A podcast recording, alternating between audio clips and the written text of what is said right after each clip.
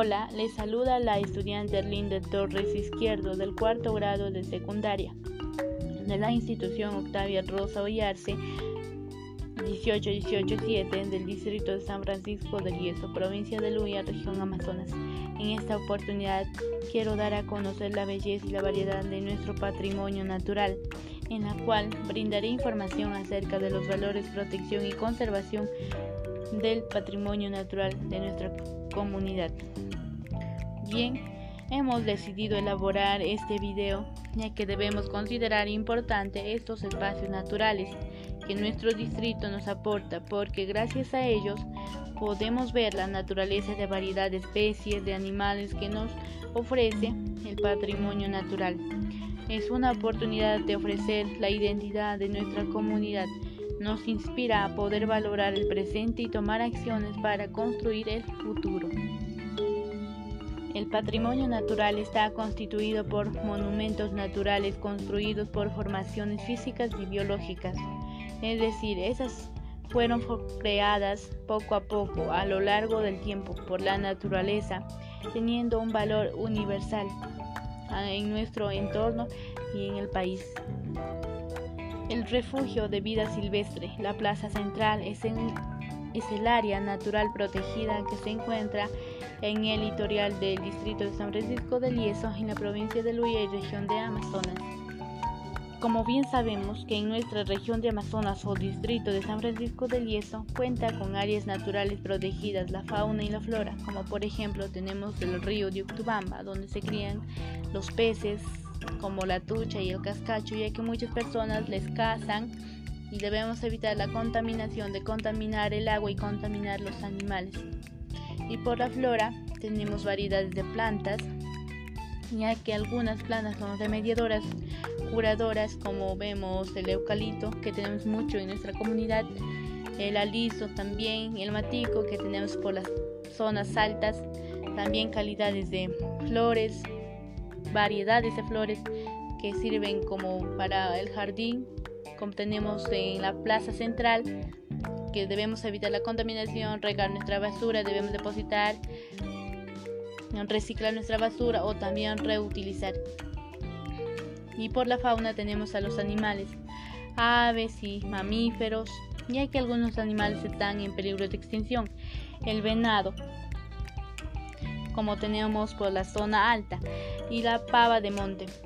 Debemos de cuidar y conservar nuestro patrimonio natural con el fin de realizar acciones positivas a nuestro medio ambiente, como por ejemplo el uso de la filtro remediación para nuestros suelos contaminados, para la actividad humana, que allí utilizamos las plantas como una solución para descontaminar el suelo contaminado que nosotros humanos les contaminamos botando nuestra basura o derramando aceites donde es paradero de carros, contaminan el suelo donde las plantas no pueden desarrollarse más rápido que en una tierra descontaminada.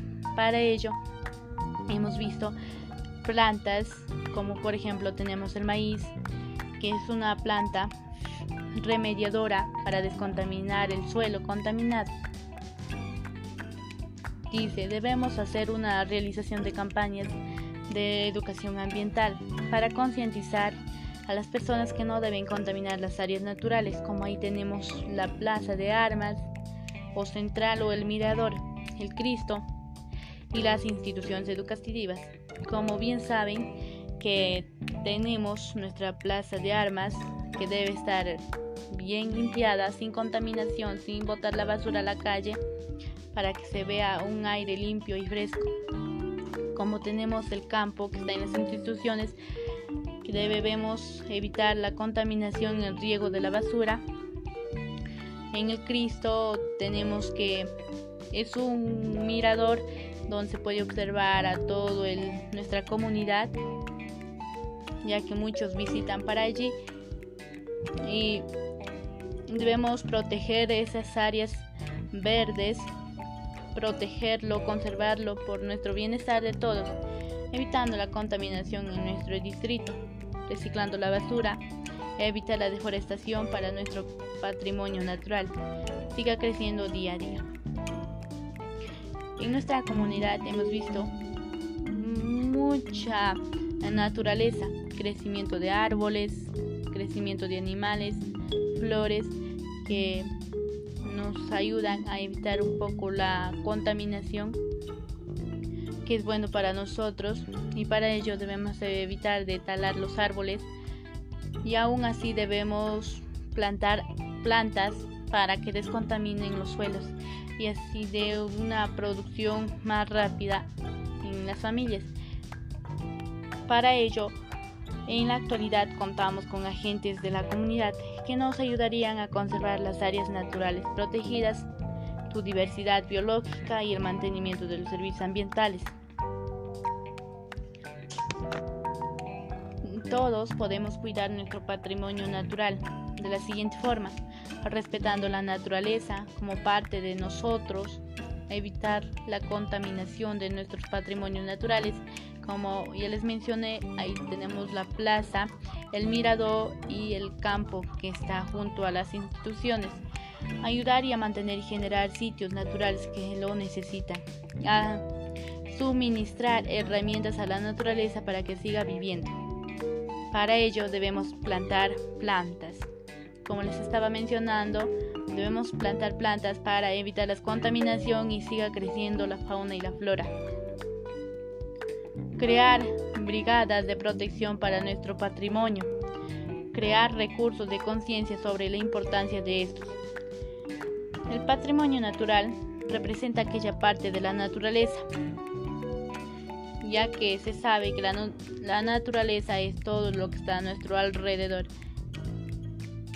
y es parte de nuestra identidad, como un parque, un nicho biológico, una montaña o cualquier otro.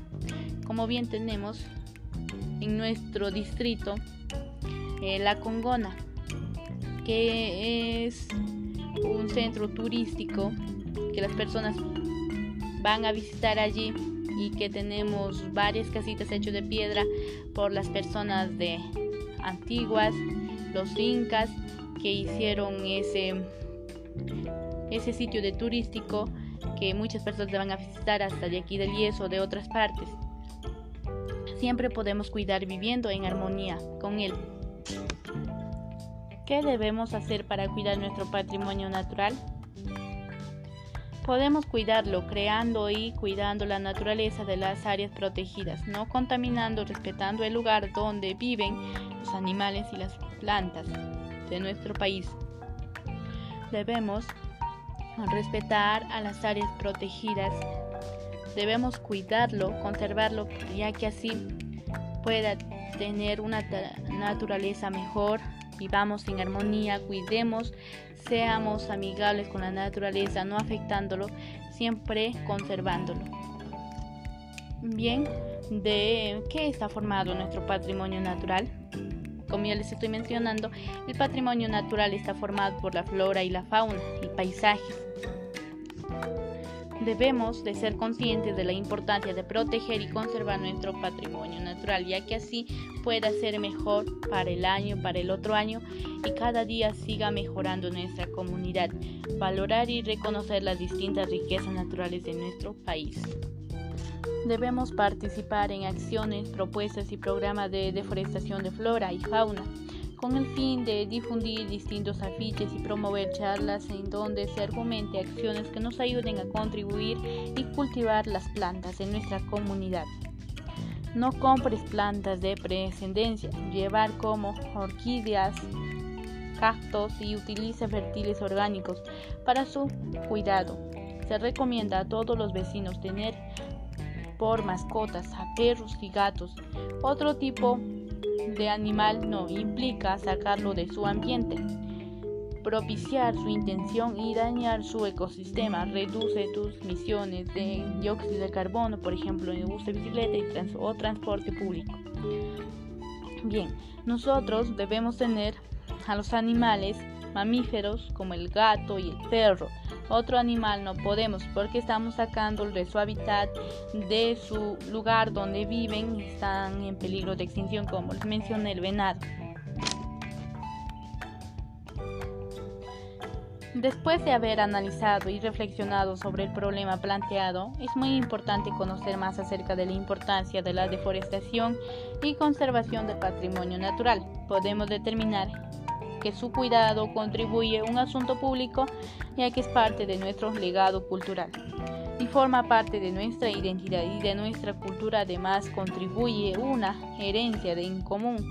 Para ello debemos cuidar cuidarlo, ya que se involucra a todos los ciudadanos contribuir en su conservación y cuidarlo como debe ser a nuestro patrimonio natural.